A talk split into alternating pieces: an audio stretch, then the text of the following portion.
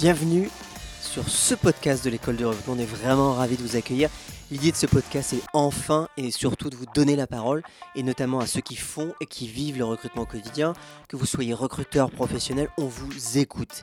Et puis, euh, vous retrouvez dans ce podcast différentes personnes de l'équipe pour faire les interviews, euh, que ce soit dans des événements ou même dans les locaux de l'école de recrutement.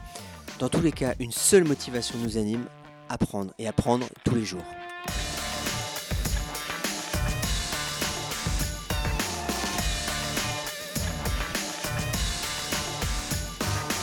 Bon Nicolas, c'est un peu spécial je suis ravi euh, de t'accueillir sur le podcast Radio LEDR, euh, le bien nommé. Je t'accueille aujourd'hui pour t'interviewer, non plus dans ta posture de toi-même de producteur de contenu chez, euh, à l'école du recrutement, mais avant tout comme, comme personne qui a créé la, première école, on va dire la vraie école qui fait du recrutement et qui, promeut le recrutement. Alors pour ceux qui ne connaissent pas Nicolas Galita, je fais un peu sa présentation et après il complétera. Euh, on travaille ensemble depuis 5 ans. J'ai un peu fouillé sa vie. Presque 5 ans.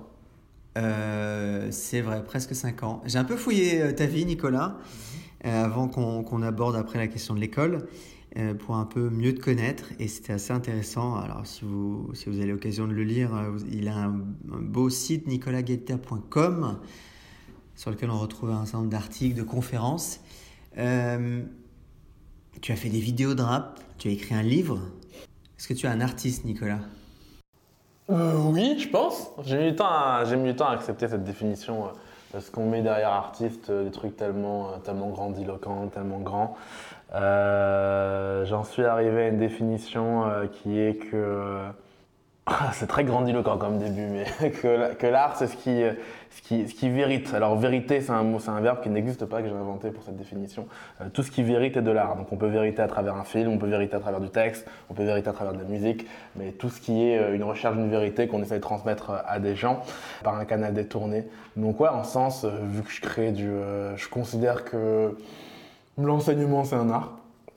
Euh, je considère que, que, que, créer des articles, c'est un art. Donc, euh, je sais pas si je suis un artiste, mais en tout cas, c'est sûr que je fais des trucs artistiques. Ça, c'est sûr. Tu es, euh, as beaucoup changé depuis que je t'ai rencontré. tu es devenu végétarien, tu as, as, fait un certain nombre de choses. Est-ce que, est-ce que le terme radicalité te, te, te, définirait bien? Quel lien tu fais avec le changement? Quand tu fais les choses, tu le fais pas à moitié. Ah, quand je change, je change brutalement, c'est clair. C'est quand je suis devenu végétarien, je m'étais mis comme. Euh, comme euh, Alors, en plus, c'est marrant parce que je me suis dit que, je, que être végétarien c'était la bonne option 5 ans auparavant.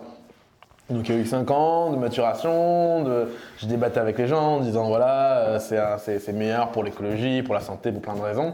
Les gens m'ont renvoyé toujours à, un commentaire très juste qui est bah, fous-nous la pète, t'es pas végétarien. Et, euh, et un jour, euh, c'était en décembre 2014, quelqu'un me provoque et je lui dis vas-y, résolution de l'année 2015, je deviens végétarien. Tu n'y arriveras jamais, ok, let's go. Et en fait, je m'étais mis comme but de faire une semaine euh, d'abord euh, un jour sans viande, puis euh, deux jours sans viande, puis trois, et puis augmenter au fur et à mesure. En vrai, j'ai fait un jour sans viande, une semaine. La deuxième semaine, j'ai fait un jour et j'ai jamais arrêté. Parce qu'en vrai, quand je fais des changements, je les fais toujours brutalement. J'ai du mal à, Tu vois, là, en j'ai arrêté le sucre. j'ai arrêté le sucre brutalement. Du jour au lendemain, j'ai arrêté de manger du sucre.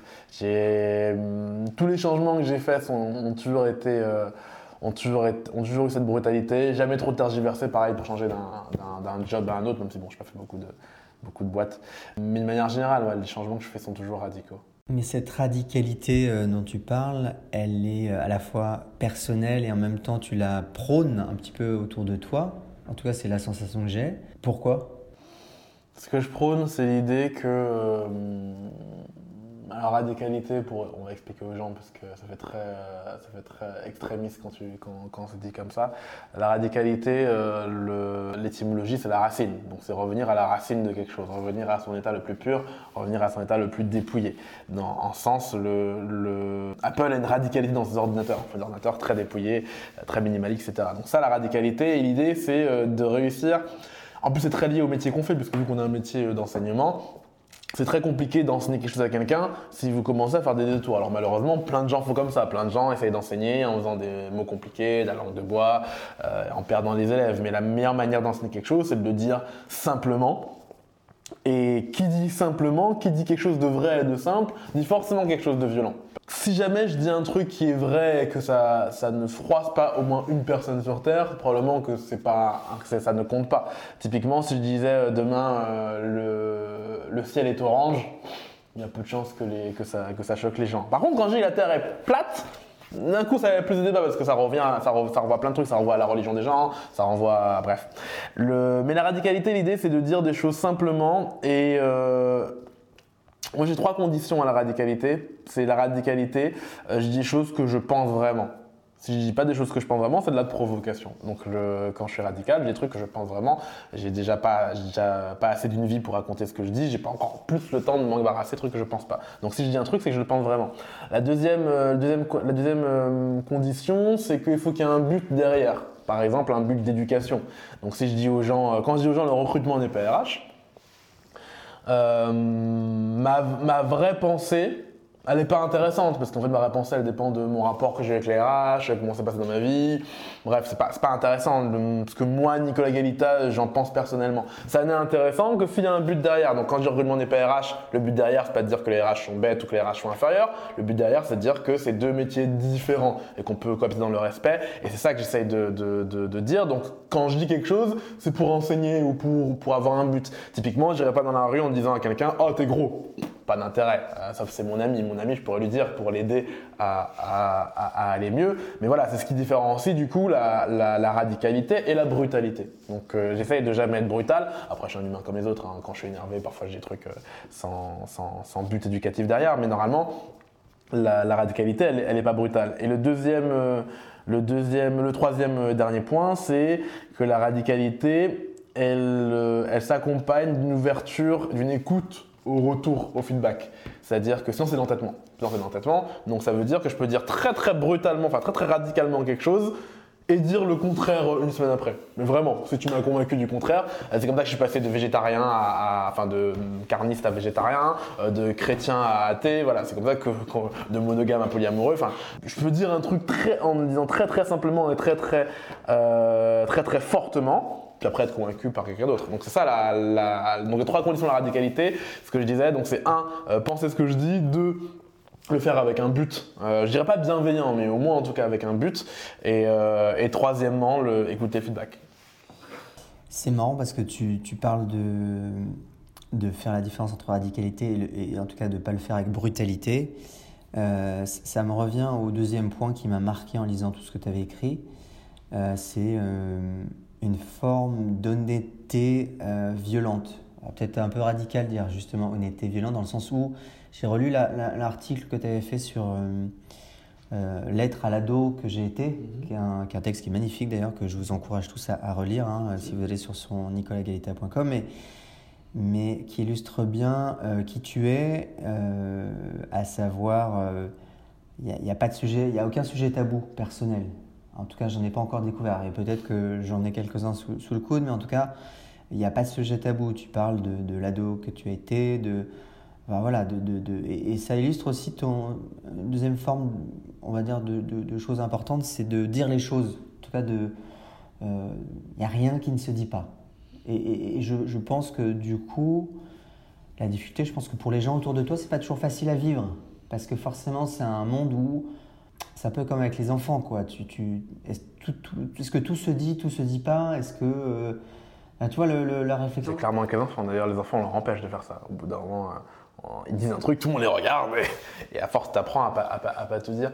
Euh, je dirais pas. Alors, tu dis honnêteté violente, radicalité. Il y a un livre qui s'appelle L'honnêteté radicale que, j'ai lu récemment qui, euh, je vais dire, qui est intéressant. Non, ne lisez pas ce livre, c'est chiant comme livre. Ça se résume en deux, ça se résume en, deux phrases. C'est euh, la plupart des, euh, des alors c'est un psychologue qui écrit, il te dit que la plupart des, des dépressions, des problèmes psychologiques qu'on traverse, selon lui, c'est de la colère refoulée. C'est parce qu'en fait, la colère, c'est l'émotion qui est la plus dure à exprimer pour les gens euh, dans une culture occidentale. Et donc, comme il ne l'exprime pas, bah, il, la refoule et ça, leur crée des désagréments. Donc, il apprend à justement exprimer la colère. Euh, est-ce qu'il y a des sujets tabous? Oui, quand même. En fait, le tabou, je, te suis dans le sens qu'il n'y a pas de sujet tabou euh, dans l'absolu. Par contre, il y a des sujets que, que tu digères et des sujets que tu digères pas. Faut séparer deux choses. Faut séparer la personne publique de la personne euh, privée. Quand j'écris un article, je ne parle que de choses que j'ai digérées. Si j'ai pas digéré quelque chose, je n'en parle pas.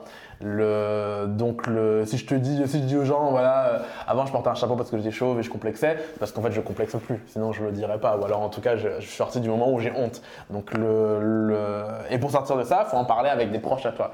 Donc, mais de manière absolue, ouais, non, pas de, pas de tabou. C'est marrant parce que j'étais élevé dans une famille religieuse. Et pourtant, euh, il n'y avait pas de tabou plus que ça. Mon père, hein, c'était un prof de philo, enfin c'est toujours un prof de philo, je parle comme s'il était mort. Euh, il n'est pas mort du tout. Euh, mon père, il est prof de philo et il y avait pas de, il y avait cette notion de en public, on m'empêchait de dire des choses. Mais vraiment, d'ailleurs, j'ai des trucs à la maison m'engueuler parce que j'étais insolent, etc. Par contre, dans le cadre de, de la famille Claire, enfin entre, entre parents, mes soeurs, etc., on disait, on pouvait tout dire, même s'il y avait une certaine pudeur, moi, qui est liée entre autres à la culture antillaise, mais bref, autre, autre, sujet.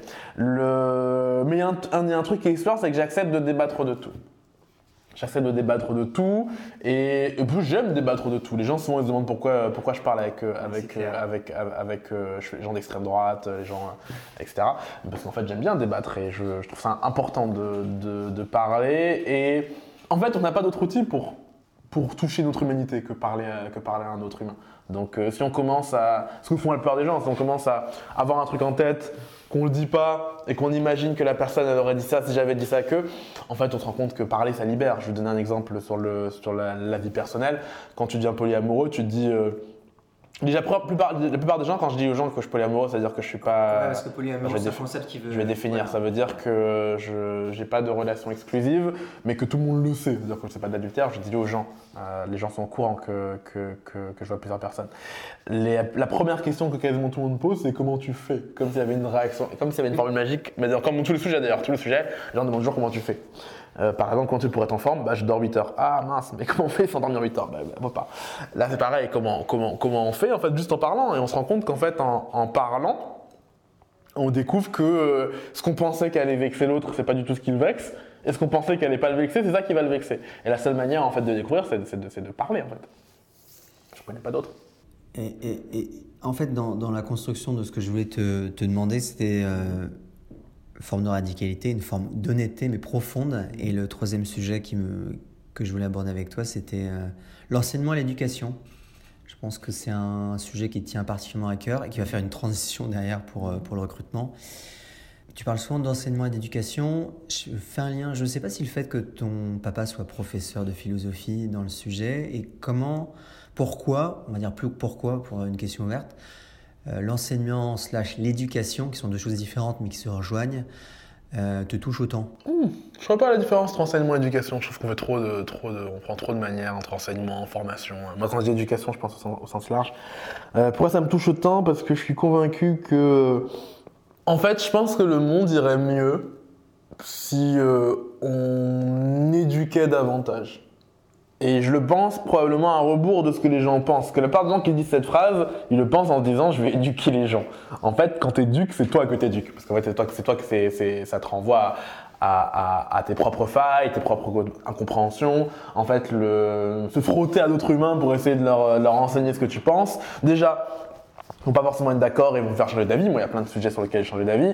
Ensuite, tu vas prendre beaucoup de recul sur toi-même, tu vas comprendre les interactions humaines. Enfin, le quelqu'un qui te dit euh, typiquement que que les chômeurs sont des assistés n'a jamais essayé de parler à un chômeur. Tu parles à un chômeur, tu, comp tu comprends vite. Donc en fait, l'enseignement, c'est ça, c'est l'idée que que déjà c'est la seule manière pour l'humanité d'évoluer, d'avancer. C'est-à-dire qu'on on a une grande chance, c'est que vu qu'on peut parler et écrire on n'est pas obligé de recommencer à zéro à chaque fois. Typiquement, euh, si jamais on devait recommencer à zéro, la plupart d'entre nous penseraient que la Terre est plate. Donc on a la chance, en, s'éduquant les uns les autres, on, avance. Donc il n'y a pas d'autre manière pour l'humanité d'avancer euh, que euh, qu'enseigner les uns aux autres. Parce que je pense aussi que j'ai une vision très positive des, des, humains. Je pense que les gens, il n'y a personne qui est, qui est bête il y a des gens moins intelligents que d'autres, c'est sûr. Mais en tout cas, le, je pense pas qu'il y ait des concepts euh, que les gens ne puissent pas apprendre. Je pense qu'en fait, tu prends quelqu'un suffisamment longtemps, euh, peut-être ça peut prendre 50 ans, peut-être ça peut prendre 150 ans. Au bout d'un moment, la personne, elle va apprendre. Donc c'est l'idée aussi de, de bah, d'aider les autres à pas, à pas refaire les mêmes erreurs et aussi d'avoir un impact plus grande que soi-même. Parce qu'en fait, quand, quand, tu, quand tu éduques d'autres personnes, tu as un impact beaucoup plus grand que, que, que si jamais tu parlais juste à, toi-même. Donc l'idée, c'est ça, c'est d'avoir cet impact. Et, euh, et puis, c'est cool. Accessoirement, je, je, là, je l'intellectualise, mais en vrai, j'aime bien parler devant des gens. J'aurais pu être chanteur, mais j'ai pas la voix. Ben voilà, au lieu d'être chanteur, euh, je suis prof. J'ai mis un livre qui dit ça que tous les profs, c'est des acteurs et des chanteurs ratés. Parce que du coup, tu as une audience captive, ils peuvent pas s'en aller, et tu fais un show. C'est intéressant parce que es dans le, tu aimes ce que tu fais, enfin ça se sent et ça s'entend et ça se vit. Et, et, tu parles, et ton, l'éducation change les gens. Et, et, je peux donner un exemple concret en fait. Euh, il y a une amie, mmh. probablement si elle écoute ce podcast, elle rigolera, mais elle a lu euh, Pourquoi la mort devrait être votre boussole, un de tes articles. Mmh. Et en lisant cet article, elle a, elle a décidé de, de faire un, voilà, de faire un projet qui lui tenait particulièrement à cœur, un truc oh, hyper tu important. Racontes pas, tu racontes pas ça. C'est maintenant que tu veux. Euh, ouais, je crois que je te l'ai déjà dit peut-être ah, rapidement, mais, mais, mais, mais, enfin voilà, c'est un projet euh, très important pour elle.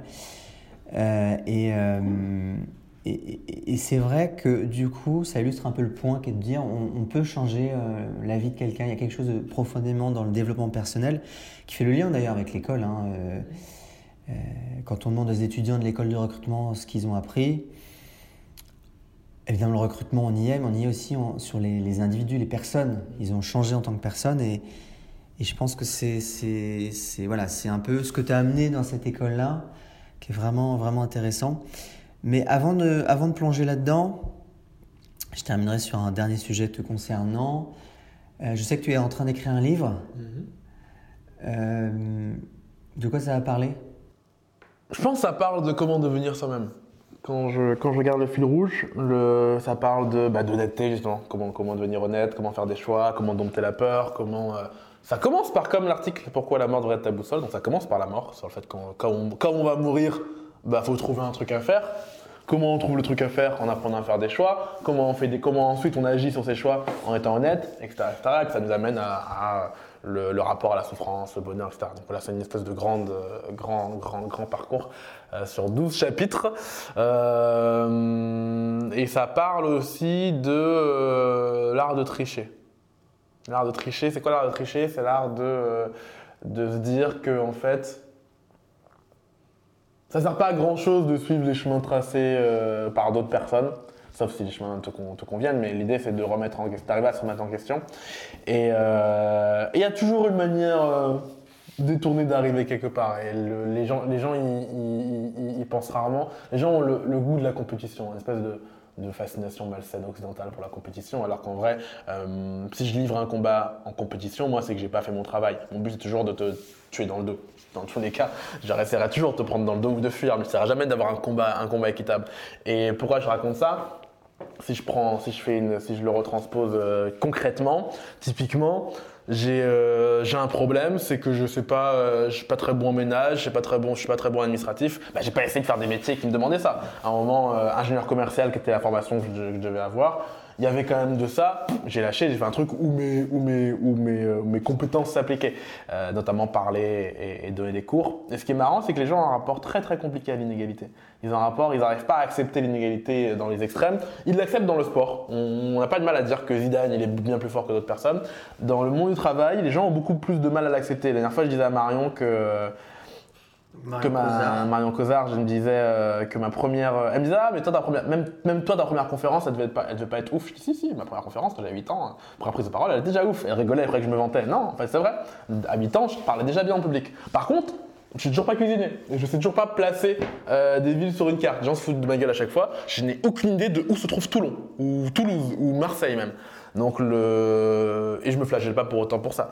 Et, et, mais les gens ont beaucoup de mal. Quand je dis que j'étais très bon en, prise de parole en public, les gens essayent de me ramener à la moyenne en disant Mais non, tu n'es pas si bon ça, tu as dû apprendre. Et quand je dis aux gens que je suis très nul en géographie, ils disent Mais non, tu dois pas être si nul que ça, tu fais, pas exprès, tu fais exprès, tu fais pas d'efforts, pareil sur la cuisine, tu fais pas d'efforts. Voilà. Et donc les gens essaient toujours de te ramener à la moyenne Et, c'est un gros problème parce qu'en fait, ce, problème de ce déni de la réalité t'empêche ensuite de prendre les bonnes décisions. Une fois que tu comprends que le monde il est inégal et que tout est réparti de manière très très très inégale, ça te permet toi de prendre tes, de prendre tes, tes avantages et de voler avec. Typiquement, euh, c'est la fameuse phrase euh, si t'es un, un, un, un poisson, c'est pas de grimper un arbre. Et donc une fois que tu comprends que t'es un singe, bah, tu grimpes pas des arbres. Si tu comprends que t'es un poisson, tu nages. C'est ça l'idée qu'il y, a- qu'il y a au fond de ce livre. C'est comment je fais pour euh, comprendre qui je suis, l'accepter et agir en conséquence. C'est un livre de développement personnel. Quoi. Oh, j'aime pas le mot développement personnel parce que la- on avait un mot très bien qui s'appelait la philosophie. Puis un jour, on, a- on s'est dit qu'on allait le marketer. Mais oui, c'est un livre de philosophie, euh, de perso, si tu veux. A- Après, en librairie, il y a, il y a deux, deux sections différentes. Tu vas à la FNAC, il y a une, Ah oui, une oui, section philosophie, une trouve- section développement personnel. il En sachant que que- le développement personnel, c'est beaucoup Il se, américanisé. que, il se trouve que maintenant on appelle la philosophie que les traités très euh, métaphysiques, très abstraits. Mais si vous lisez, euh, je vous invite à lire euh, Lettre à Lucilius de Sénèque. Euh, Sénèque, c'est du dev perso, hein, ça, raconte, euh, ça raconte de comment faire pour. euh, il raconte qu'en fait on, on prend beaucoup de notre temps et gaspille dans des choses qu'on ne devrait pas faire, euh, comment vivre avant la mort. Enfin, en vrai, euh, ce que je vais écrire, Sénèque l'a déjà mieux écrit, c'est juste que moi, je faut bien que je passe le temps. Euh, ça nous permet de transi... Enfin bon bref, alors ju- juste pour terminer sur ce sujet-là, je crois que Nicolas devrait achever son livre en 2019, je crois que si j'ai bien compris c'est le projet. Euh, ouais, exactement, on est sur une table en bois, donc on va en toucher du bois. Euh, je, je- ouais, je suis même pas sûr. Euh, pour, pourquoi je vous dis ça? Pour faire la transition vers la, la- la question suivante, dans le sens où tu as commencé ta carrière en recruteur, freelance, tout seul. Euh, Est-ce que tu étais un bon recruteur? Non, pas donc ça. J'étais un bon. Euh... Moi, là, si j'étais un bon recruteur, je serais toujours recruteur. hein. C'est ce qu'on dit, hein. les, ceux qui savent faire, ils font, ceux qui savent pas faire, ils enseignent. J'étais un geek du sourcing. Voilà ce que j'étais. D'ailleurs, J'adorais le sourcing. Euh, J'étais tombé sur bah, l'article que tu avais écrit sur, euh, sur, euh, sur comment sourcer, qui d'ailleurs marchait pas. La vidéo, elle ne fonctionnait pas. D'ailleurs, j'avais laissé un commentaire pour dire, elle est où la vidéo? Et, et tu m'as dit, tu le mettrais, tu l'as jamais mis. Le- effectivement à l'époque, mais toi tu avais lancé aussi un blog lessourceurs.com. Mais c'est après ça. Après. Ah là, au début, là, on en est au moment où je tape sourcing dans Google, je sais pas ce que c'est, j'essaie de comprendre. Il y a un article, apparemment, ça a l'air ouf. Les commentaires, ils sont comme des dingues. Je me dis, mais j'ai raté un truc de dingue. Et heureusement, il y a Benoît Bliard qui me fait un commentaire pour corriger en fait la vidéo. Il dit, ah, mais t'aurais dû merci, ça, ça. Voici la bonne requête. Et donc, j'ai pris sa requête, je l'ai mis dans Google et tout a démarré à partir de là. Le- Merci, Benoît. Merci Benoît. Bon, merci Laurent aussi. Et, euh, et en fait, je me suis mis à faire du sourcing. Et ça, j'adorais faire ça. Et je pense que j'étais plutôt doué là-dedans. Ce en quoi j'étais pas doué, c'était. Je pense que j'étais bon aussi en prise de besoin. J'avais l'espèce de bonne intuition à l'époque, même si euh, je faisais des erreurs comme tout le monde. Mais par contre, j'ai testé l'entretien. Je supportais pas cette, cette, cette discipline parce que ça introduit un rapport. Ben, l'inverse de l'éducation. Tu vois, l'entretien, c'est l'inverse de l'éducation. Tu es là. En tout cas, l'entretien tel que je le pratiquais à l'époque, tel qu'on me l'avait appris, parce que maintenant, chez nous, on en fait des différents et les gens apprennent dans l'entretien. Mais en tout cas, la manière dont je faisais l'entretien à l'époque, c'était l'anti-éducation. Tu avais quelqu'un, tu sais l'évaluer, euh, tant bien que mal, parce qu'en plus, tu... moi, je savais pas. J'ai toujours, été fasciné, par les gens qui disent qu'ils ont un sens, euh, un sens pour sentir les gens. Euh, je me suis toujours dit que soit j'en avais pas, soit qu'ils mentaient. J'ai découvert grâce à la science qu'en fait ils mentaient. Enfin, ils se trompent. Ils mentent pas, ils font pas exprès de mentir, mais ils se trompent. Parce que s'ils avaient un sens pour détecter les humains, ils seraient soit policiers, soit joueurs de poker. Enfin, ils gagneraient plus d'argent dans le genre de poker. Mais non, je n'étais pas, pas spécialement un bon recruteur. C'est vraiment, ouais, c'est vraiment la partie sourcing qui, euh, qui m'intéressait. Je pense que j'aurais été un meilleur sourceur si jamais j'avais la possibilité, ce que je n'avais pas, parce que je devais faire tout de A à Z, euh, parce que c'est un cabinet que j'ai monté tout seul, donc je vais gérer à la fois la compta, le- etc. Donc j'étais obligé de faire l'entretien. Je pense que ma vie aurait été différente si j'avais pu être sourceur dans un, dans un cabinet. Tu aurais fait un Guillaume Alexandre, un, un- les gens qui se Ouais, peut-être. Peut-être que je serais devenu un. un- Ouais, peut-être, ou peut-être Ouais, pas, tu je sais aurais pas. fait des conférences. enfin, Mm. Très marrant d'ailleurs, je, rajoute un truc. Les gens pensent toujours que, que je suis un bon recruteur parce que j'enseigne le recrutement. La manière quand j'explique aux gens, euh, quand j'enseigne la drague, les gens croient que je suis un grand dragueur. Quand j'enseigne euh, la psychologie, les, grands, les gens croient que je suis un grand psychologue. En fait, non, juste un grand prof. Et en fait, les gens confondent le, la- le talent pédagogique et le talent de la matière en question. Donc, euh, donc non, pas besoin d'être un, un- un grand recruteur pour, euh, pour, euh, pour, pour enseigner le recrutement. D'ailleurs, les plus grands entraîneurs de, les plus grands entraîneurs de football ne sont pas tous, alors il y en a certains, parce qu'il y a Zidane maintenant, mais ne sont pas tous, ont pas tous des grands joueurs. loin de là. Loin de là. Ouais, loin de là. Tu as radicalisé le discours de l'école de recrutement, euh, notamment sur un sujet que moi-même j'avais pas, euh, que intuitivement je faisais sans me rendre compte, notamment le discours le recrutement n'est pas RH. Euh, candidat n'est pas un métier, ça c'est, je, je, rends hommage à Mohamed là, qui nous a aussi trouvé quelques punchlines. Mais ce, ce sujet, le recrutement des PAH, a défoulé les passions. D'après toi, pourquoi ça a défoulé autant les passions euh? J'en ai aucune idée, il faudrait demander euh, aux gens. Euh, je sais que j'ai discuté avec quelqu'un qui m'a aidé à comprendre que la phrase était incomplète et en tout cas qu'elle manquait, de, qu'elle manquait clarté à un certain point, puisque lui me disait, ben si le recrutement c'est RH, en fait, il faut enlever de la RH tout ce qui est la paye, tout ce qui est etc., etc., et la remettre euh, à la direction financière. Et donc, le recrutement, c'est un sujet RH. Et lui, il disait ça au sens de c'est un sujet de ressources humaines, etc. Et je comprenais, je disais, ah, bah, c'est marrant que tu crois qu'ils sont désaccord avec moi, parce qu'en fait, je suis totalement d'accord avec ce que tu dis.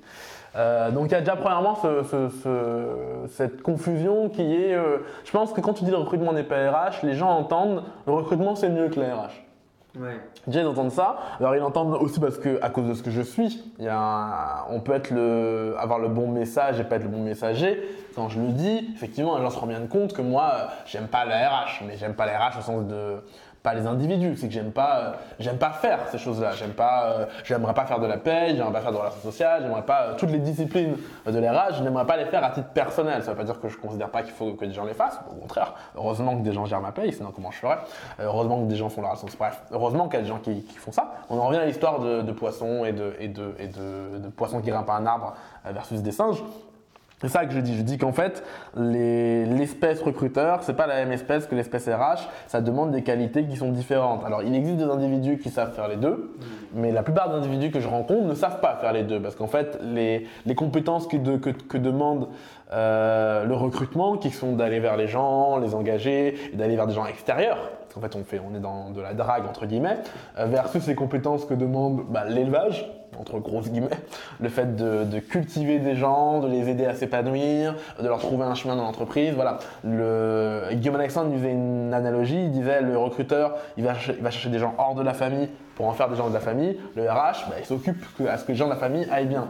Et donc que, les, deux soient dans le même, euh, même département, à la limite, c'est même pas ça qui me chagrine. L'idée, c'est que, en tout cas, on devrait en faire un métier à part entière et pas envoyer des, et pas forcer des RH à recruter. Parce que ce qu'on ne dit pas, c'est que beaucoup de RH sont forcés à recruter. Il y a beaucoup de gens, quand je leur dis recrutement n'est pas RH, qui sont des RH, qui sont contents. Ils disent Ah, bah oui, t'as raison, moi j'ai pas recruter, et on me force à recruter. Donc, euh, je pense qu'aucun RH devrait être forcé à recruter, qu'aucun recruteur devrait être forcé à, faire le, reste de la RH. Euh, pourquoi ça choque les gens? Pourquoi ça les. Euh, pourquoi ça, génère tant de passion Je pense que c'est surtout parce que je dégage quelque chose qui est qu'on voit bien que j'aime pas la matière. Et comme je l'aime pas, les gens ont l'impression que le propos en lui-même devient un propos méprisant. Euh, je pense que le. Ouais, je pense que c'est ça. La plupart des gens qui se vexent, en plus, c'est toujours des consultants RH. C'est rarement des RH en eux-mêmes qui se vexent. Les RH en eux-mêmes, soit ils sont pas d'accord, soit ils sont d'accord, mais en tout cas, ils, ils se vexent pas. Les gens qui se vexent sont en général des gens qui vendent des prestations RH. Euh, du coup, ça me permet de. Pendant que. Juste par rapport à ton micro, je sais qu'il te rentre un peu dans la peau, mais a priori, si ça marche, ça revient à la, question de la radicalité qu'on a vue tout à l'heure. Comment tu fais le lien et comment tu as inclus ce que tu es toi dans l'école? Quand je dis l'école, le, le, évidemment, quand on dit l'école chez nous, c'est LEDR étudiant, donc l'école de recrutement. Comment tu as tout ce que tu, dont on a parlé, l'enseignement, l'éducation, euh, la radicalité, l'honnêteté, et évidemment plein d'autres choses, mais euh, comment tu les as inclus dans l'école, toutes ces parties-là, toutes ces valeurs qui sont à la fois les, valeurs les nôtres de la culture, mais aussi comment tu fais le lien entre tout ce que tu voulais, tout ce que tu as voulu faire et tout ce que tu as fait en fait aujourd'hui euh, sur cette école? En vrai, t'as pas besoin de faire un lien, t'as juste, as juste besoin d'être. Je disais un truc, alors je suis pas parent et, Dieu me préserve d'être parent. Nicolas ne veut pas d'enfant, au cas où vous n'auriez pas compris ce message. Règle numéro un de la vie, pas d'enfant pour moi. Euh, qu'est-ce que je disais? Oui, je lisais un livre sur le qui parlait pas que de, parentalité, mais qui à la fin concluait là-dessus et qui disait qu'en fait les enfants ils ne deviennent pas ce que vous leur dites, ils deviennent ce que vous êtes. Si vous dites à votre enfant euh, c'est pas bien de tricher et qu'il vous voit ensuite tricher à la caisse, bah, il va devenir un tricheur comme vous. Donc le pareil, on dit aux enfants ne dites pas de gros mots et nous on dit des gros mots. Donc évidemment, les enfants diront des gros mots. Le... C'est l'exemplarité dont tu parles. Donc c'est de l'exemplarité, c'est l'incarnation. C'est une fois que tu incarnes vraiment quelque chose, les gens vont s'y rattacher. Et en fait, comme tu es cette chose, tout ce que tu fais va transpirer cette chose. Donc en fait, si tu es quelqu'un de radical, la manière d'enseigner sera radicale. Si tu es quelqu'un de, chaleureux, ta manière d'enseigner sera chaleureuse. Donc en fait, tu pas besoin de faire le lien. Le lien, il se fait tout seul dans la manière dont ce que tu produis, c'est déjà toi. Après, euh, consciemment, on a fait un document qui s'appelle les, euh, les, euh, les, 12 lois de la pédagogie chez nous, euh, qui, qui, sont le contrat qu'on passe avec les étudiants. Donc ils arrivent à l'école, on leur dit typiquement, le prof est l'égal des élèves. À ce titre, vous pouvez débattre avec lui, il n'est pas supérieur à vous. on leur dit, le corps, ça existe. Le corps, c'est ORPS. et donc, si vous avez la faim, ça existe, la fatigue, ça existe, la tristesse, ça existe, ce genre, la biologie, elle existe. Qu'est-ce qu'on leur dit d'autre? On leur dit que l'enseignement, la promesse, c'est de ne pas s'ennuyer, parce qu'en fait, l'ennui, c'est le plus grand ennemi de la pédagogie, et c'est l'ennui qui t'empêche d'apprendre. Une fois que tu n'es pas ennuyé, tu, apprends. D'ailleurs, ce qui amène beaucoup de gens à avoir une, conclusion très fausse, c'est qu'ils se disent, pour apprendre, il faut jouer forcément. Voilà, faire des mises en situation, faire, en fait, tu peux divertir les gens sans, faire une conférence divertissante, on peut faire tout divertissant en fait. Il n'existe pas de matière que tu peux pas faire euh, de manière divertissante. Euh, ça demande par contre un, effort. Donc ouais, comment, comment j'ai fait le lien euh, Je pense que ça se fait naturellement, il n'y a, pas a, a pas eu d'effort ou quoi que ce soit, juste je suis ce que je suis, je le cache pas aux étudiants, c'est important, j'essaie pas de cacher, je raconte mes histoires à cœur ouvert parfois, enfin on se raconte les choses, on dit les choses, et, et je les traite vraiment comme des, comme des égaux qui change la posture. D'ailleurs, même dans l'espace de cours qu'on a créé, je suis pas sur une scène. Je suis pas sur un. Je suis assis. Euh, alors pour des raisons pratiques, ils sont assis en demi-U et je suis euh, en face du U, donc j'ai quand même une position particulière. Euh, mais non, pas, je suis à la même hauteur qu'eux, je ne peux pas plus haut qu'eux, je suis juste devant un tableau blanc quand on a besoin, etc. etc. D'ailleurs, parfois, je me mets, je mets parmi eux et, je, fais cours parmi eux. Donc c'est l'idée qui est hyper importante, c'est qu'en fait, tes principes, de un, tu ne transiges pas dessus, et de deux, tu les exprimes dans le, dans le monde réel. Tu peux pas à la fois dire les étudiants sont égaux et monter sur une scène. Tu peux pas dire euh, j'aime le débat et quand un élève te contredit, lui dire bah non j'ai raison parce que je suis prof. Euh, tu peux pas dire euh, dans ta vie perso que c'est important de, dormir, de prendre soin de ton corps, euh, que la biologie c'est hyper important et pas tenir compte quand tu vois que les élèves sont fatigués et vouloir insister à tout prix à faire court, court, court, court de manière descendante alors que tu vois bien qu'ils sont fatigués, qu'ils ont fait la, la, la, la, fiesta le jeudi soir et qu'il faut, faut, faut t'adapter. Donc tu peux pas dire qu'on a trop tendance dans le monde de l'entreprise à nier les émotions, à nier les, nier les, nier les, les personnes et faire la même chose dans, dans, dans, dans le dans dans, l'école. Donc c'est ça, c'est réussir à être, euh, vrai radicalement à tes principes. Là où beaucoup de gens échouent, beaucoup de gens vont te dire euh, typiquement, euh, nous on est pour, l'égalité homme-femme. Tu regardes et tu leur demandes, mais les, hommes ils sont payés à manière égale aux femmes Ils savent pas, ils n'ont même pas mesuré chez eux dans l'entreprise. Donc c'est, une chose est de dire quelque chose et une autre est, de l'appliquer. Donc en fait, juste t'appliques radicalement ce que tu es. Du coup, pour un, peu rétro-pédaler, euh, tu es passé en 2015 de quelqu'un qui faisait des formations dans des salles pour des recruteurs. Mhm. Puis dans les années suivantes, c'est ce qu'on a monté ensemble avec euh, toute l'équipe, euh, un parcours certifiant qui s'appelle, maintenant on a changé de nom, il s'appelle le parcours de recrutement. Mhm. toute une partie en ligne qui permet aussi de se former avec vraiment de bout en bout le recrutement. Et aujourd'hui, tu gères, on va dire, euh, et la partie euh, donc certifiante et, le, la partie euh, le parcours, pardon, le parcours et la partie étudiante. Mhm. comment t'es passé de la salle pour des professionnels à des étudiants? C'est-à-dire que sur quelle base tu t'es T'as lu, c'est quoi qui t'a permis de construire un truc from scratch? Tu es parti de zéro. On n'avait strictement rien. Alors on avait tout le contenu qu'on avait monté, mais n'empêche, sur le plan pédagogique, c'est plus du tout la même posture, en fait. Ce que tu disais un petit peu tout à l'heure. Mais comment tu as, fait pour construire euh, euh, cette école? Parce que te, te retrouver une semaine ou deux semaines par mois avec des, étudiants versus euh, un, une 7 heures avec des gens dans une salle, c'est pas du tout la même chose et la même posture. Donc, comment tu as fait pour construire tout ça? Alors, Historiquement, déjà, j'ai commencé par donner des cours. Ah non, pas, par déformation. J'ai commencé mon premier contact, ça a été, euh, ça a été euh, à l'ISC. Je, donne des cours. Ensuite, comment, comment, comment j'ai monté le truc J'ai fait comme tout, tout, dès que j'ai besoin de faire un, contenu, c'est toujours pareil, toujours le même, c'est toujours exactement le même processus. Après, là, il est plus long, parce que vu que c'est pour faire beaucoup plus de contenu, il a été beaucoup plus long, ça a duré un an et demi. Donc j'ai commencé par, euh, ok, qu'est-ce qui a été écrit sur le sujet? Je fais toujours ça pour peu importe le sujet. Donc qu'est-ce qui a été écrit sur le, qu'est-ce qui a été écrit, qu'est-ce qui est dit sur l'école? Euh, Je regarde les TED, les machins, les conférences, les trucs, les, grands débats qu'anime l'école. Donc tu vois qu'en fait, fait rage entre gens qui disent l'expérience c'est mieux, la théorie c'est mieux, euh, pourquoi on fait, pourquoi on ferait cours alors qu'il y a Google? Voilà, tu, tu essayes de, d'avoir une vision du terrain. Première chose très importante, à quoi ressemble le, champ de bataille? Une fois que tu as compris à quoi ressemble le champ de bataille, euh, tu vas te dire, ok, où est-ce que je me positionne? Typiquement, moi j'ai fait le choix de me dire, ok, en fait, toute cette vague euh, qui, euh, qui raconte que la théorie sert à rien, elle se trompe. Euh, elle se trompe. Et d'ailleurs, ce qui est marrant, c'est que la part des gens qui euh, débutants qui parlent d'école, quand on leur parle en soirée, ils disent ouais, mais en fait c'est nul les cours théoriques, faire que de la pratique. Et tu leur dis mais du coup pourquoi depuis 5000 euh, ans les gens ils font ils font des écoles avec un prof et une classe qui écoute, ils savent pas répondre. Mis à part dire que 5000 ans d'humains étaient bêtes, enfin voilà, faut peut-être prendre un peu plus d'humilité. Et en fait, le, pourquoi, les, pourquoi on a commencé une école par la théorie, parce que la théorie, c'est ce qui permet de dépasser ce que je disais tout à l'heure sur comment l'humanité avance. L'humanité, elle avance pas par la pratique, elle avance par une théorie euh, qui permet d'avancer plus loin. Typiquement, je vous dis demain, trouvez-moi la forme de la Terre vous, passez 80 ans à faire ça. Heureusement, il y a des gens qui ont théorisé avant vous, qui vous disent la Terre elle est ronde et qui vous permettent de ne pas avoir besoin d'en occuper. Donc la théorie elle sert à ça, et la théorie elle sert aussi à être contre-intuitive, c'est-à-dire que bah, comme la Terre, comme le fait que la Terre soit ronde, intuitivement la Terre elle est plate. Donc la théorie me permet de d'aller au-delà de mon intuition. Parce qu'un des grands ennemis de l'apprentissage, c'est l'intuition. L'intuition a quasiment toujours tort. En tout cas, euh, si elle avait raison, on n'aurait pas besoin de prof. On serait juste, on, aurait une bonne intuition et on, saurait tout. Donc la théorie permet d'aller, euh, de donner tout ce qui est contre-intuitif. Euh, typiquement, vous pourriez passer mille ans de votre vie, vous ne comprendriez pas que le temps est relatif. Un jour, Einstein arrive et vous explique que le temps est relatif. D'ailleurs, au premier degré. Hein. Beaucoup de gens pensent que c'est une, image. Non, vraiment, Einstein vous explique que le temps ralentit quand vous accélérez. Et on peut le prouver scientifiquement, que le temps ralentit quand on va plus vite. Ça, vous on n'aura jamais pu en avoir conscience sans théorie. Donc voilà, ça c'est l'apport de la théorie. Ce qui ne veut pas dire qu'il ne faille pas pratiquer. Il est évident que pour apprendre, j'ai besoin de théorie et de pratique.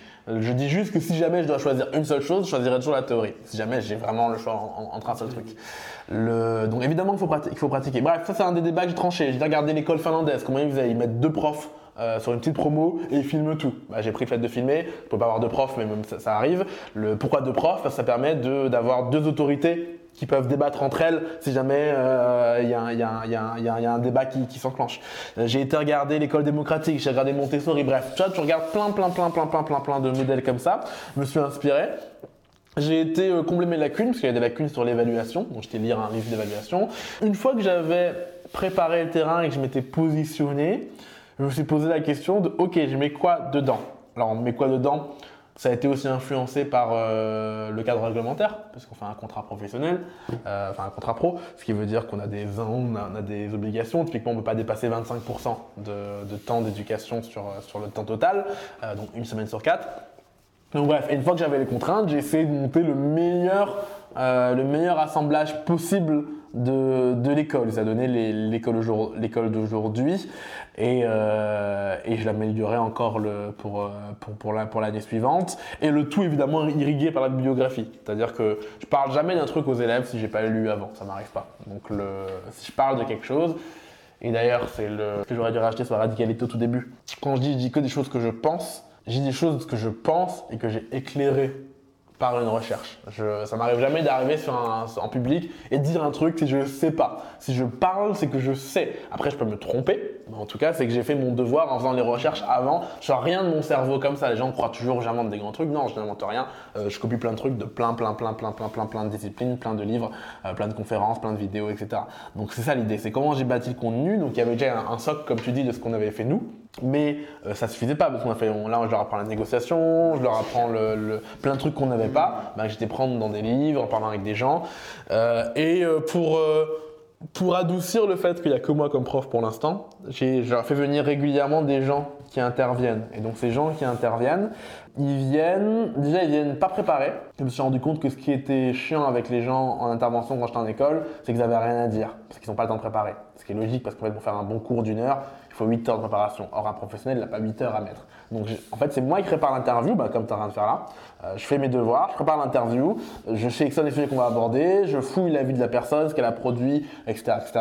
Euh, genre, il y a Morgane Delbert qui est passée euh, la, dernière fois, je t'ai regardé ce qu'elle a écrit sur son blog, les messages d'approche qu'elle prône, son hashtag la personnalisation bordel où elle explique qu'il faut personnaliser les messages d'approche. Voilà. et après, je pose la question à la personne, qui permet d'avoir un, discours intéressant sans que la personne n'ait préparé. Bref.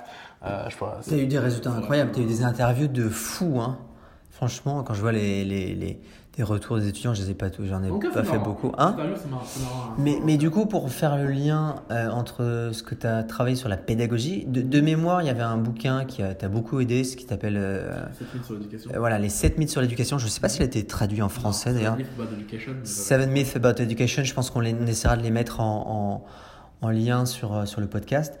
Euh, qui t'a beaucoup marqué. Euh, mais comment tu as fait le lien, du coup, avec le, la pédagogie de l'école? Donc, avant tout, un théoricien, si je puis dire. Je sais pas comment on peut appeler le courant qui prône plus la théorie que la.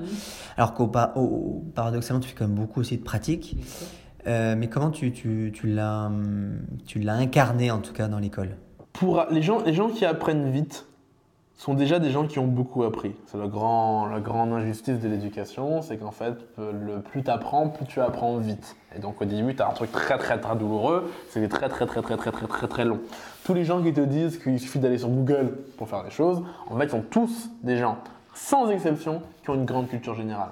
Et en fait, quand tu as une grande culture générale, c'est très facile d'aller chercher les choses, tu as, les mots pour. Je prends un exemple, prenons le mot sourcing. Si vous n'avez pas le mot sourcing en recrutement, vous allez galérer parce que vous n'avez pas le mot-clé pour chercher. Vous ne savez même pas ce que vous cherchez. Donc en fait, vous allez tâtonner jusqu'au moment où vous découvrez ce mot-clé qui vous ouvre un champ de connaissances.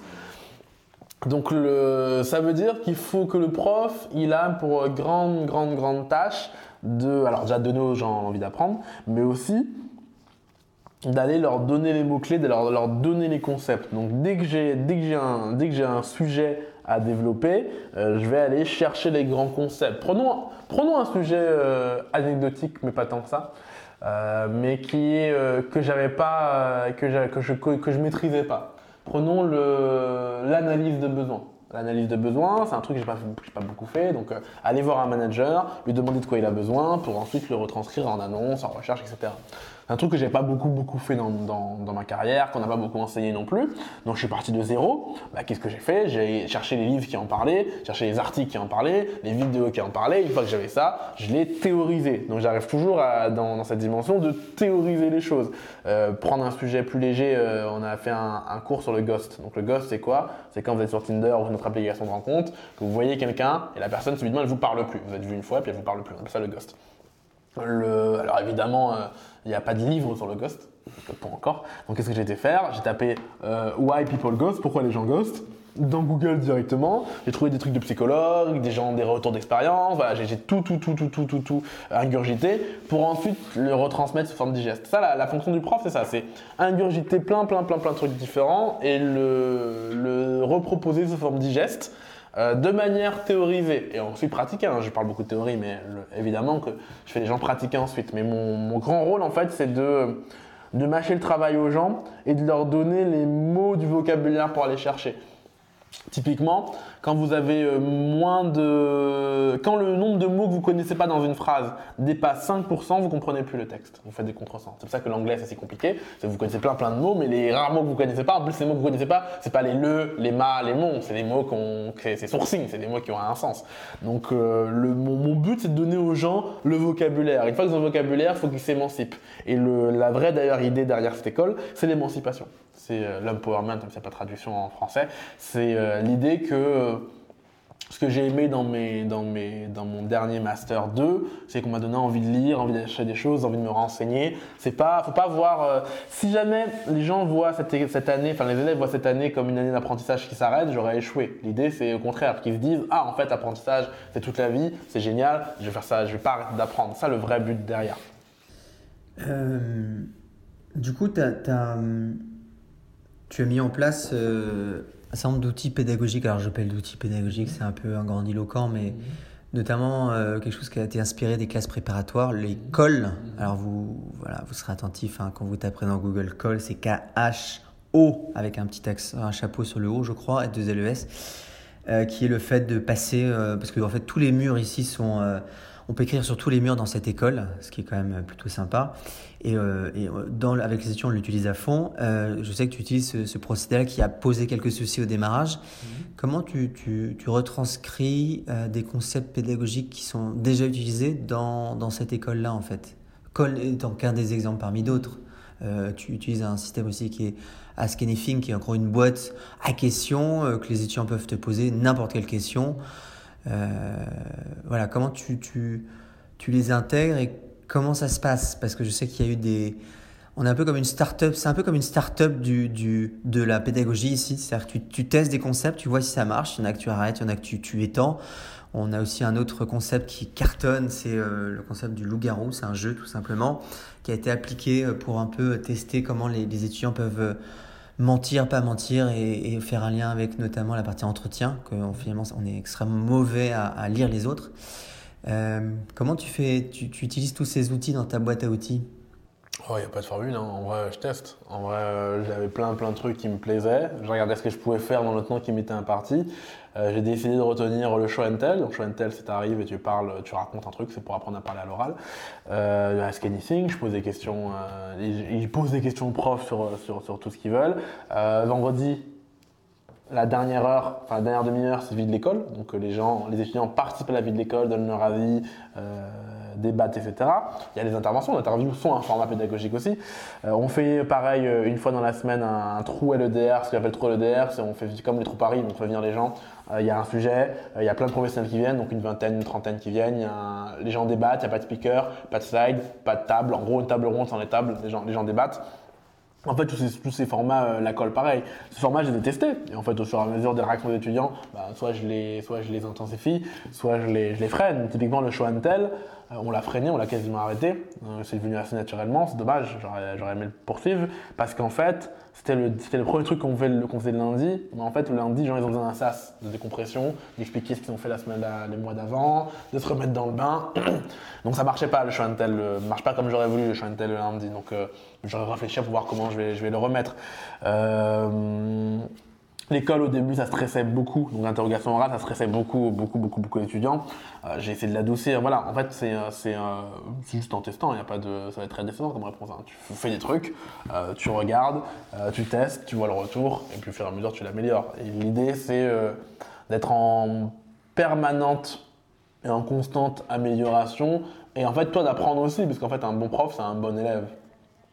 Et voilà, je n'ai pas plus de trucs à dire que ça. C'est on fait, on teste, on regarde ce qui se passe.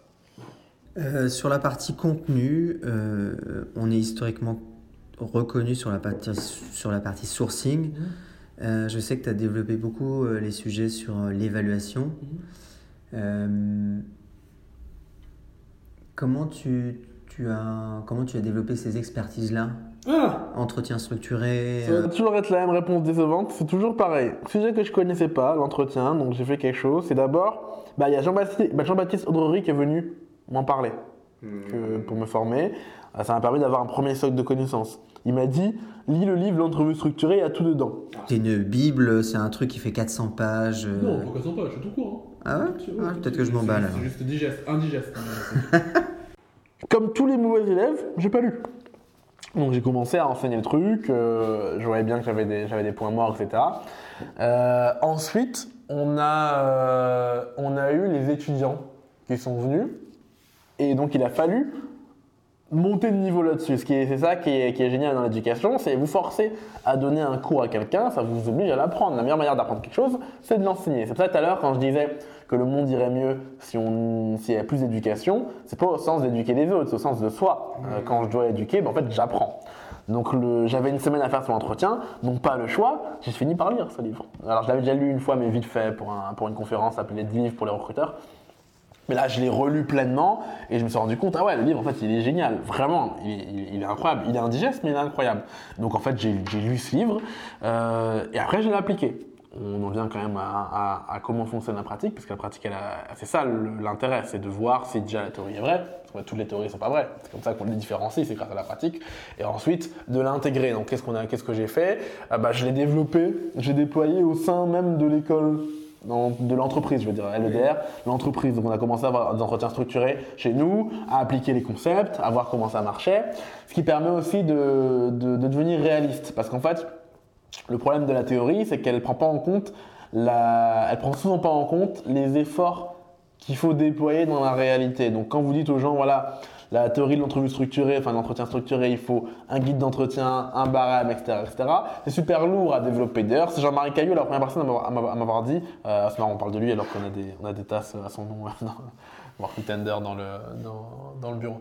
Euh, c'est le premier à m'avoir dit que la méthode de l'entretien structuré, elle prenait beaucoup, beaucoup de temps à dé- déployer. C'est marrant, c'est écrit nulle part dans le livre, c'est écrit nulle part dans le machin, c'est lui bah, qui l'a essayé, il me dit ça prend plein, plein de temps, et je comprenais pas pourquoi il me disait ça. Effectivement, quand j'ai essayé de le déployer chez nous, je me suis rendu compte de, l'immensité du chantier. Et donc, en fait, l'essayer, ça permet déjà de, voir ce qui est long, ce qui est facile, et de voir l'essentiel. Ce qui veut dire que maintenant, quand j'enseigne l'entretien structuré, je n'enseigne que la partie la plus facile à mettre en œuvre, c'est-à-dire faire un guide d'entretien semi-structuré. Apprendre à faire ce qu'on appelle une question comportementale. Alors, une question comportementale, c'est une question du type raconte-moi une fois où tu as fait preuve de.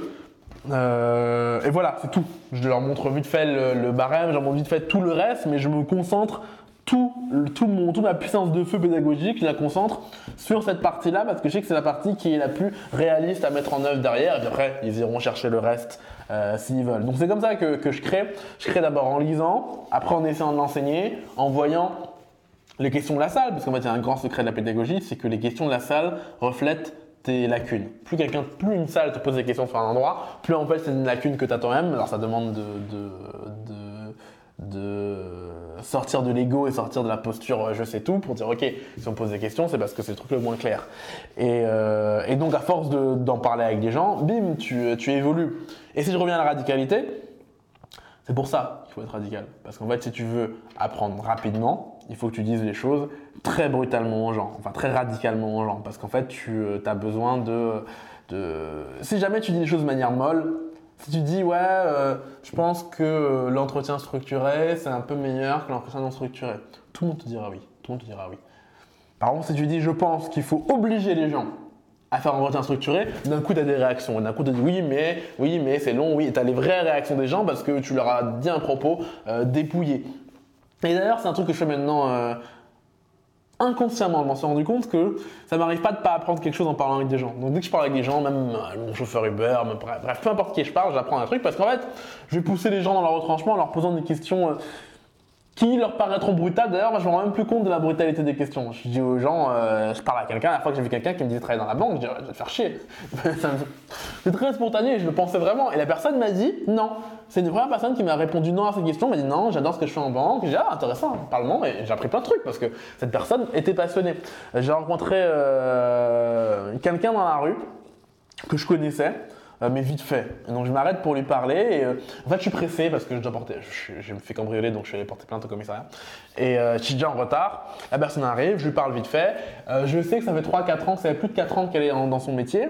Et je lui dis, question que je pose à tous les gens qui sont depuis plus de 4 ans dans le métier, quand est-ce que tu t'en vas? Donc elle peut s'en priver, me dit ah bah je sais pas, et peut-être que peut-être que de toute façon j'aurai pas à m'en aller parce que alors il travaille à la PEC. Peut-être parce que la parce PEC euh, bientôt fusionnera probablement avec Pôle Emploi. Je dis ah bon, je savais pas, il m'explique pourquoi, euh, le projet qu'il y a derrière, euh, que lui d'ailleurs il pensait une bonne chose parce que pourquoi différencier euh, l'accompagnement des cadres par rapport à l'accompagnement des non-cadres? Bref, on est arrivé sur une discussion qui était très très intéressante. Moi je l'ai dû écourter parce que je devais aller porter plainte. Mais mais j'ai appris un truc de cette personne parce que je lui ai posé une question très franche en fait. Et quand tu quand tu poses des questions franches aux gens et tu acceptes le retour, c'est le gros problème des gens, c'est que la plupart des gens n'acceptent pas le retour. La plupart des gens qui te disent on peut plus rien dire en France parce qu'ils n'acceptent pas, le retour. Évidemment qu'on peut dire plein de trucs. Les gens disent plein de trucs. Par contre, tu as des retours de bâton derrière. Donc le donc ouais c'est ça, c'est la, la- si tu veux apprendre un truc rapidement, il faut déjà beaucoup en parler aux gens. Les gens se demandent toujours comment j'apprends les livres, ben, en, en essayant de les retranscrire, les retranscrire à des gens, les raconter à des gens, en racontant les choses de manière radicale et euh, sans faire de détours, sans essayer de te cacher, sans avoir peur de dire je sais pas, sans avoir peur de dire je me suis trompé, etc. etc. C'est quoi le bilan de la première promo? Comment Bah, fini hein. Mais euh, Ah, bilan temporaire euh, En mai, là, bientôt. à trois quarts, parce qu'on est, on est pile à trois quarts. Ouais. Il y a 12 semaines, on en a fait euh, 9. Euh, le bilan, c'est que, alors déjà personnellement, c'est très très très très très enrichissant à vivre. de, de mener ce, ce truc. Euh, Très dur aussi parce qu'il a fallu que je jongle, parce que j'ai pas arrêté mes, fonctions à l'EDR, donc euh, je fais d'autres choses, je fais pas que l'école. Donc euh, une semaine sur quatre, je suis avec eux. Et puis en gros, il faut une semaine de plus pour préparer, donc ça fait deux semaines sur quatre. Et en vrai, je prépare pas autant que ce que j'aurais voulu. D'ailleurs, mon grand regret, c'est que j'ai pas pu euh, développer l'évaluation autant que je, que, que, je voudrais. Mais je suis content d'avoir créé une mini-famille. Si je dois vraiment avoir un- un- une phrase synthèse, c'est qu'on a créé une famille euh, et une famille de gens qui aiment apprendre. Il y a quelqu'un, euh, comment il s'appelle le mec d'open sourcing J'ai oublié son nom. Non, pas d'open sourcing, de euh, sourcing, qui est venu. euh, Euh, Sébastien Savard. euh, ouais. C'est l'autre que j'ai pas rencontré. Mm. euh, et qui, Bref. j'explique- qui nous qui se, qui euh, reconnaîtra. il se Il est venu, il est venu faire un- Euh, une session de peer sourcing et il me disait oui. euh, c'est marrant, euh, tes étudiants, c'est la première fois que j'en vois comme ça qui ont envie d'apprendre, qui écoutaient ce qu'il disait et qui avaient envie d'apprendre. Donc vraiment, je suis content d'avoir transmis. Je m'en rends même plus compte parce que c'est comme un enfant qui grandit avec toi. Je te rends pas compte de toi, mais je me rends même plus compte de l'évolution. Mais quand j'entends les gens en parler, on se dit ah oui quand même il y a, cette envie d'apprendre. Je suis très content qu'on n'ait pas de diplôme pour l'instant parce que le fait de pas avoir de diplôme, ça permet d'attirer des gens qui, euh, qui ont envie d'apprendre parce que c'est une école pas diplômante, donc tu viens forcément pour apprendre. Pourquoi viendrais-tu Euh, Tu peux rentrer chez toi et, ne pas venir parce qu'il n'y a pas de diplôme à la fin. Euh, donc je suis content là-dessus.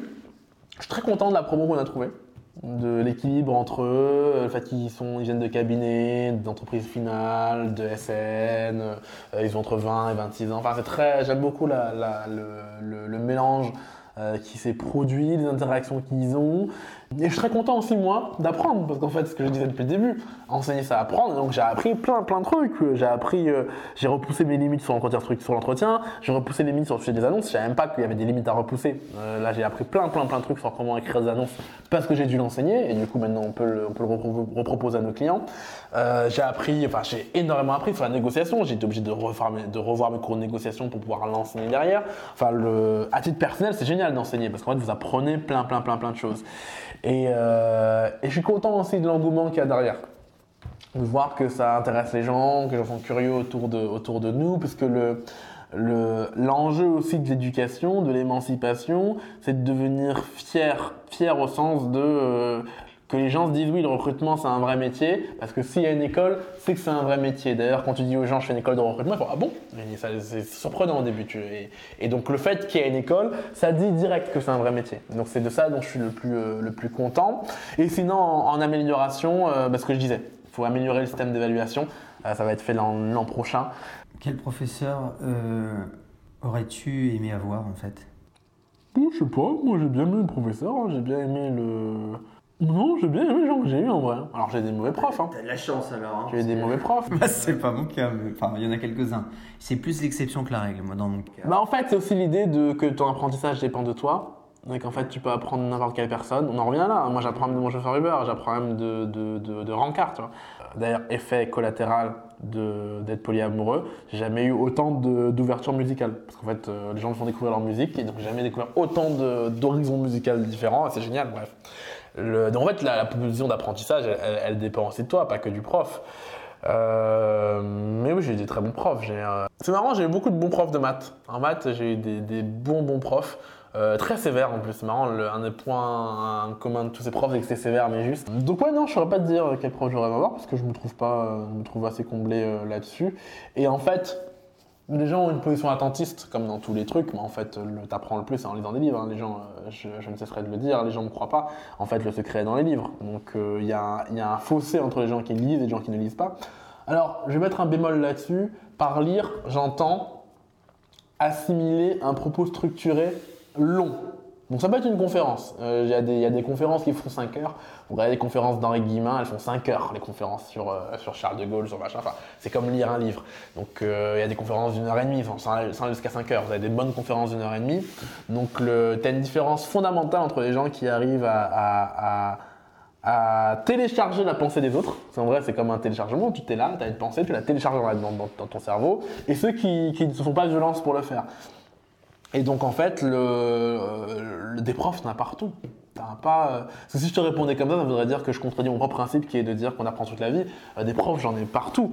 Et, pourquoi je regarde des vidéos, d'extrême droite? Parce qu'en fait, j'apprends trop de trucs. Quand tu, qu'est-ce que tu apprends en regardant des vraies vidéos Alors, je vous dirai pas le nom des chaînes YouTube parce que j'ai pas envie non plus de faire la pub. Mais quand tu regardes des chaînes YouTube d'extrême droite qui commencent par Salut à tous et surtout mes amis blancs européens et que tu vois qu'en fait le mec, je regarde un mec qui est tellement, euh, qui est tellement euh, d'extrême droite qu'un mec d'extrême droite l'a frappé pendant, pendant, pendant un événement parce qu'il trouvait que c'est trop raciste ce qu'il disait. On en a à ce niveau-là de, de l'extrême droite.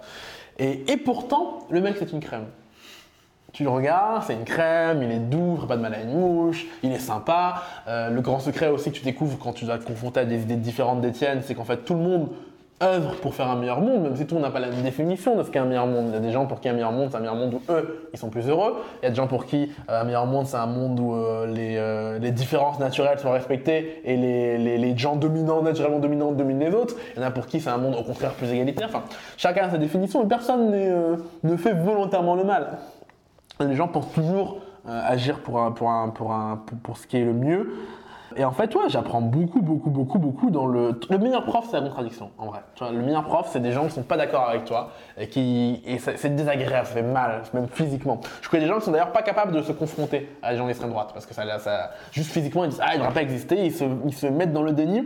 Ce qui fait que beaucoup de gens ont raté l'élection de Donald Trump sans la qualifier, sans, sans, sans, juger ce qu'est Donald Trump, beaucoup, beaucoup de gens autour de moi me croyaient pas et disaient mais non, il gagnera jamais parce qu'il est dans le déni. Et en fait, le problème du déni, c'est que euh, la réalité, comme on dit, hein, les étoiles sont indifférentes à l'astronomie. Ça changerait, hein, et la température est indifférente au thermomètre. Donc tu peux casser le thermomètre, ça ne changera rien à la température. Donc si tu veux apprendre, ça te- ça t'oblige à te confronter aux, idées contradictoires. Et ouais, un des, meilleurs, un des conseils que je donnerais aux gens pour, euh, pour développer leur souplesse d'apprentissage, bah, c'est d'aller écouter des gens avec qui tu es violemment pas d'accord. Euh, Je me suis fait la réflexion hier, j'écoutais un mec qui racontait que euh, ah, on peut comprendre quand même le racisme parce qu'en fait euh, les Africains, c'est vrai qu'ils arrivent en retard dans leur culture et que donc bref. Et c'est un propos qui euh, j'ai failli éteindre tellement ça, c'était insupportable à écouter. Et pourtant, je me suis dit en fait non, je vais écouter jusqu'au bout. Je vais me confronter à ce truc, comprendre sa logique, comprendre sa cohérence en fait. Et d'ailleurs, je vais finir là-dessus parce que je digresse. Un des grands trucs que tu apprends quand tu quand tu t'obliges à écouter des avis contradictoires, c'est que tu apprends que les gens de droite sont pas bêtes. Ou les gens de gauche et de droite sont pas bêtes. Que les gens d'extrême droite sont pas bêtes. Beaucoup de gens te disent ouais, les gens du FN, ils sont cons. Là. Non, ils sont pas cons. Moi, je vois des gens euh, sur euh, YouTube, je peux te dire qu'ils sont extrêmement intelligents. Ils sont extrêmement intelligents, extrêmement cultivés. Ils ont juste pas la même euh, religion que toi, en fait, parce qu'en fait, la politique, c'est une religion. Ils ont pas la même foi que toi, ils croient pas aux mêmes choses que toi. Et, tu vois comment ils peuvent construire un truc cohérent et argumenté. Et toi, après, tu vas argumenter, débattre avec eux et vous allez vous enrichir. Du coup, ça me fait une excellente transition. Euh, un, des projets, un des projets de l'école, c'est de, de devenir un- d'avoir un diplôme dans deux ans, parce qu'on en est, on a notre première année qui se termine. Euh, Je sais que le diplôme, c'est un sujet qui te touche parce que tu as peur de plus attirer les bonnes personnes. Euh, ce serait quoi l'é- l'école idéale pour toi? Bon, bah, l'école idéale, c'est l'école qu'on fait maintenant. Parce qu'en fait, euh, D'accord. Je vais te dire un truc, c'est que je suis très mauvais à me projeter dans le futur. Le- Et donc, en fait, mon moment idéal, c'est toujours maintenant. Quoi qu'il arrive dans ma vie, tu vas me demander quelle est ma meilleure journée, c'est aujourd'hui. Euh, quelle est ma meilleure relation amoureuse, c'est celle que j'ai présentement. Enfin, en fait, je, je, je, je- je suis ni dans une, euh, une espèce de sacralisation nostalgique du passé, ni et, et le futur, j'ai pas le choix, j'arrive pas, j'arrive pas à l'appréhender. C'est un de mes grands défauts. Je n'arrive pas à- entre. Toi, là, ma carte, elle expire. Ma carte bleue, elle expire en mai 2019. C'est marqué dessus, dessus. Mai 2019, en fait, c'est là maintenant. Bah, tant qu'on sera pas en mai 2019, ça me paraîtra très loin, mai 2019. Parce que là, on est, on est combien? On est, 30, on est le 28 avril, 29 avril, on est comme ça, 30 avril? On est, 30, on est le 30 avril, parce que demain c'est le 1er mai. Et bah, le 1er mai, mai, ça me paraît encore très loin. Donc euh, c'est un défaut que j'ai, que j'arrive pas à, à évaluer le temps. Et ce qui fait que j'ai une devise qui est s'améliorer en permanence. Je m'arrange pour que le moment présent soit toujours meilleur que le moment juste avant. Parfois on échoue, hein. parfois la journée de maintenant elle est moins bien que, la veille. Mais l'idée c'est que j'ai pas d'idéal. L'idéal c'est ce que je fais. Et donc euh, ce que le. Par contre, parce que j'ai quand même compris la question, euh, comment on améliore l'école l'année prochaine On va rajouter euh, en plus de ce qu'il y a. Donc, j'ai déjà décrire ce qu'il y a, synthétiser ce qu'il y a. Ce qu'il y a aujourd'hui, c'est une école où on enseigne des grands concepts qui vont te servir en tant qu'humain pour recruter. Dans cet ordre-là. Parce qu'en fait, un recruteur, c'est aussi quelqu'un qui sait bien dormir, quelqu'un qui sait bien manger, quelqu'un qui sait bien parler en public, quelqu'un qui sait bien négocier. Dans l'école du recrutement, on ne fait pas que du recrutement, loin de là. Donc déjà, ça c'est euh, quelque chose que, que je suis content d'avoir instauré. Ce qu'il faut vraiment améliorer, mais drastiquement, c'est deux choses. Un, le lien entre l'entreprise et l'étudiant. Mais grâce à Aurélie, ça, on, va, on va le faire plus efficacement parce qu'avant on n'a personne pour le faire. Puis on a Aurélie Simois, Simois euh, qui va s'occuper de la relation entreprise et école. Et euh, deuxièmement, l'évaluation. L'évaluation au sens de... Alors, on va rentrer en théorie de l'évaluation. Théorie de l'évaluation. Il y a deux types d'évaluation. Il y a l'évaluation euh, de formation et l'évaluation de certification. Le grand drame de, de plein d'écoles, c'est que... Alors déjà, pour pas que le propos paraisse arrogant et, et- et déconnecté, euh, j'aimerais dire que l'éducation nationale, la plupart de ces problèmes seraient réglés avec des moyens. Vraiment, souvent les gens se prennent la tête sur oui, mais il faut apprendre à lire et compter, la méthode globale, la méthode je sais pas quoi. En vrai, il n'y a juste pas assez d'argent dans l'éducation nationale. Point final. Et tant qu'on ne veut pas admettre cette réalité, euh, un prof pour 40 élèves, compliqué. Euh, Nous, on a la chance d'avoir des moyens, de mettre les moyens. C'est- paradoxal parce qu'en plus, on est beaucoup plus petit que l'éducation nationale, mais on a plus de moyens par élève. Euh, Donc, déjà, règle ta question des moyens si tu veux monter une école. Règle d'abord la question des moyens. T'as pas les moyens, fais pas d'école. Le- Et les moyens, c'est pas, pas forcément de l'argent, hein, ça peut du temps. D'accord? Quand je dis qu'il n'y a pas de moyens d'éducation nationale, c'est qu'il n'y a, pas, a pas assez de profs. Si jamais vous montez une école et que c'est vous le prof, c'est gratuit d'être prof, c'est juste votre temps que vous dépensez. Bref. Une fois que vous êtes assuré d'avoir les moyens, d'avoir un but, Comment, j'améliore l'évaluation? L'évaluation, il faut qu'elle soit séparée. Pourquoi l'éducation nationale, elle mélange l'évaluation de formation et l'évaluation de certification? C'est une question de moyens. C'est trop compliqué de, faire, de séparer les deux. Qu'est-ce que les deux? Certification, c'est l'évaluation où j'ai besoin de noter les gens, j'ai besoin de les évaluer pour les classer et ensuite dire certifier qu'ils ont un niveau. Et donc ça me demande une évaluation standard. Ça veut dire que je peux pas les laisser tricher. Ça veut dire, ça implique plein, plein, plein, plein de choses. L'évaluation de formation, c'est l'évaluation qui t'accompagne au cours de ta pédagogie et qui te dit là où tu as des lacunes. Donc cette évaluation, elle n'a pas pour but de te certifier, elle n'a pas forcément une note, elle a pour but de te dire, ok, là tu as un problème en tel endroit, tel endroit, tel endroit. Et paradoxalement, cette évaluation est beaucoup plus dure que la deuxième. C'est-à-dire que je pose des questions pièges. Comme je suis dans l'apprentissage et que de toute façon, il n'y a pas de notes, il n'y a, pas de- sanctions, il n'y a pas de conséquences, je vais poser les questions les plus pièges possibles. Un peu comme le code de la route. Le code de la route, c'est ça. Le code de la route, quand vous le faites en, école de conduite, quand vous entraînez, on vous pose les questions les plus pièges possibles. Et c'est comme ça que vous apprenez. Puis on, fait, le, on fait le corriger juste après. Et d'ailleurs, c'est marrant, les gens qui débattent entre est-ce qu'il faut des notes est-ce faut pas de notes? Ceux qui disent qu'il faut des notes, ils ont raison. Ceux qui disent qu'il faut pas de notes, ils ont aussi raison. En fait, ils ont raison dans deux catégories différentes. Effectivement, il faut des notes quand tu certifies. T'as pas d'autre moyen euh, de faire que de mettre des notes pour pouvoir comparer les gens. Euh, par contre, dans l'évaluation pédagogique, tu ne devrais pas mettre de notes parce qu'en fait, c'est pas le moment. Le problème de faire des évaluations au cours de l'année qui sont en fait des mini-bacs par exemple, c'est qu'en fait tu fais cours pour l'évaluation. Or, le bac, c'est pas savoir, si je prends le français par exemple, savoir, euh, je prends la littérature, savoir écrire, savoir euh, euh, s'épanouir dans la littérature, c'est pas être capable de euh, faire un commentaire composé de texte, c'est pas que ça, il y a plein de trucs qui vont dans le français. Et, et donc l'évaluation de formation, elle devrait évaluer toutes ces choses-là, Euh, mon expression orale, mon expression écrite, ma compréhension des textes, voilà. Quand l'évaluation quand l'évaluation de certification, elle n'évalue que ce qu'elle peut évaluer. Parce que le grand drame de l'évaluation de certification, c'est qu'elle ne peut évaluer que certaines choses, elle ne peut pas tout évaluer. Il y a des choses qui ne sont pas évaluables comme ça. Donc voilà, tu sépares les deux. Euh, et le problème, c'est que j'ai pas eu le temps de faire, de vraiment développer l'éva- l'évaluation de formation. J'avais commencé, mais, euh, mais, j'ai arrêté. À quoi ça ressemble? C'est euh, tu évalues les élèves à chaque demi-journée. Donc c'est très très fréquente. Tu leur poses des questions pièges sur le cours qu'ils viennent de voir, mais pas que, sur, tous les, sur toutes les notions avant. Hop, ils répondent, on débrief.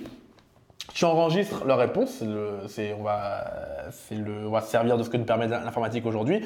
Tu enregistres, tu enregistres leurs réponses, à la fin de l'année, tu as un grand tableau qui leur dit, bah voilà, euh, dans l'évaluation de formation, tu as, euh, sur les annonces, tu as réussi à 90%. Sur euh, l'entretien, fais attention, tu es qu'à 50%. Et comme ça, ils voient leurs lacunes et Là, j'ai pris un exemple, je vais pas détailler, mais c'est même pas sur les annonces, t'es à 90%, ça va être sur, euh, je sais pas, la, contextualisation d'une annonce, tu es à tel endroit. Sur la diffusion de l'annonce, voilà, on va prendre la connaissance et la, sous-diviser en, en sous-compétences pour avoir une vraie, vraie, vraie évaluation des lacunes. Ce que ne permet pas une note. Quand tu dis à quelqu'un qu'il a 16 sur 20, ça ne dit pas les 4 points qui restent. Il va, il va se concentrer sur j'ai 16 sur 20.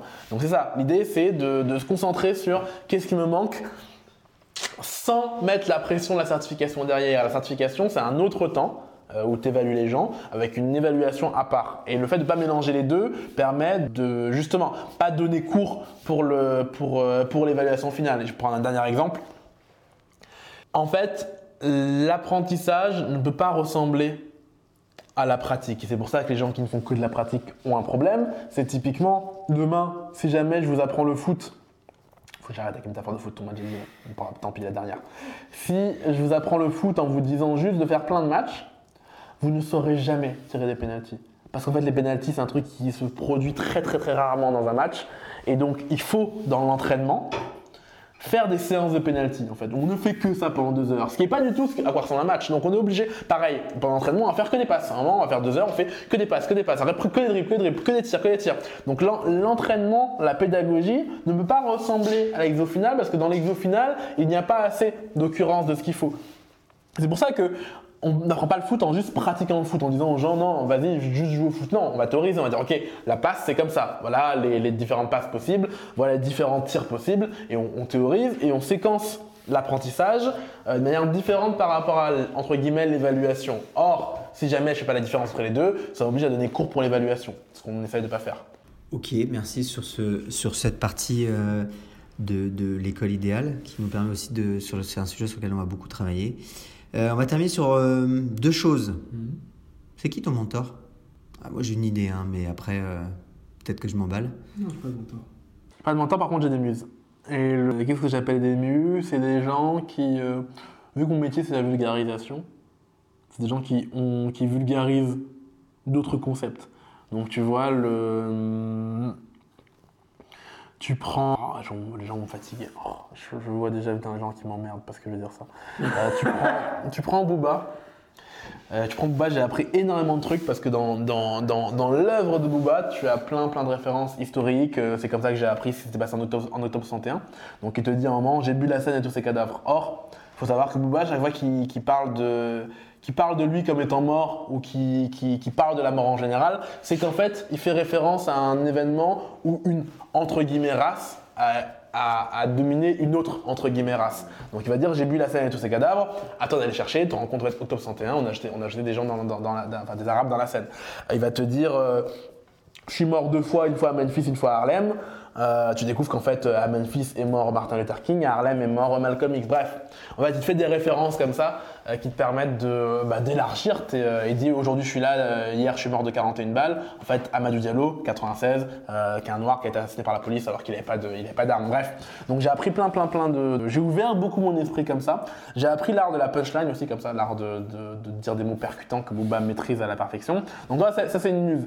deuxième muse que j'ai, c'est Franck Lepage. Franck Lepage, c'est un mec qui te raconte beaucoup sur l'éducation. C'est un espèce de, de trotskiste qui te raconte euh, euh, comment, comment on, en est arrivé au système éducatif tel que maintenant. À l'inverse, il y a Oussama Hamar, qui est l'inverse de Franck Lepage. C'est un mec très capitaliste qui te raconte plein de. Mais ils ont tous pour, euh, pour alors il y a Kenny Arcana, pareil, un anticapitaliste, Orelsan, le Mark Manson, Ryan Holiday, bref, peu importe, Tim Urban.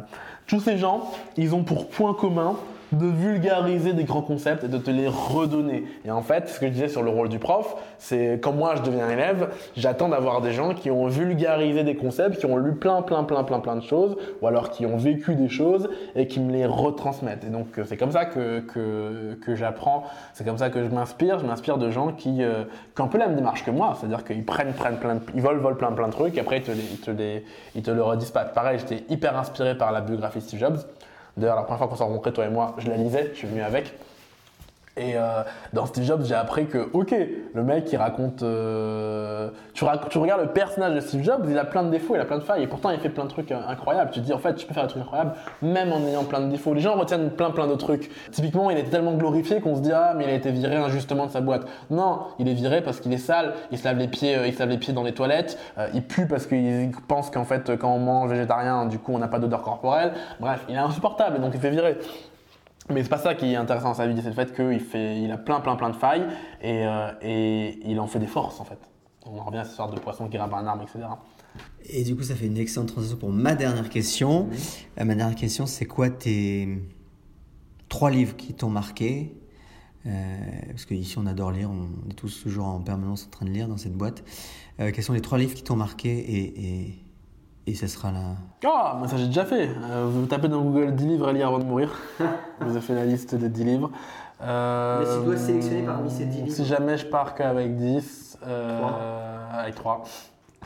Si je pars qu'avec 3, c'est sûr que je partirai avec la bio Steve Jobs, la biographie.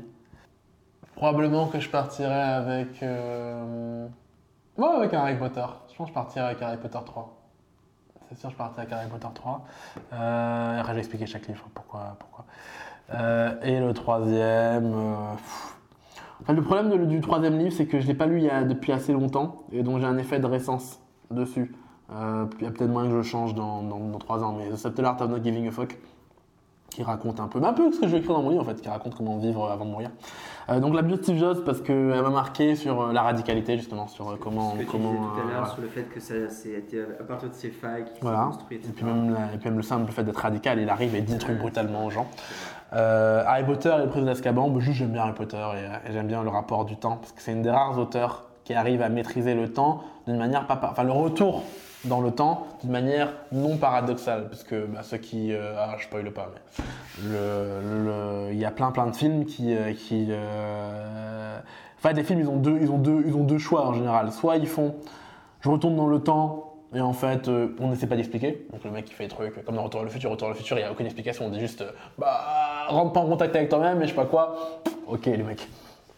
Soit on se dit ok à chaque fois que tu introduis un changement, ça crée une ligne temporelle différente. C'est l'option Dragon Ball Z. Dragon Ball Z c'est le, euh, choix qu'ils ont pris.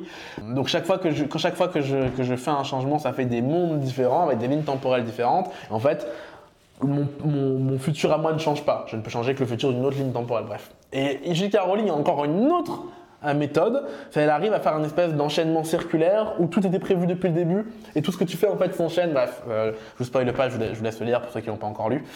Euh, et Subtle Art, Subtle Art of Not Giving a Fuck, c'est ça, c'est l'idée de on va bientôt mourir, on va tous mourir.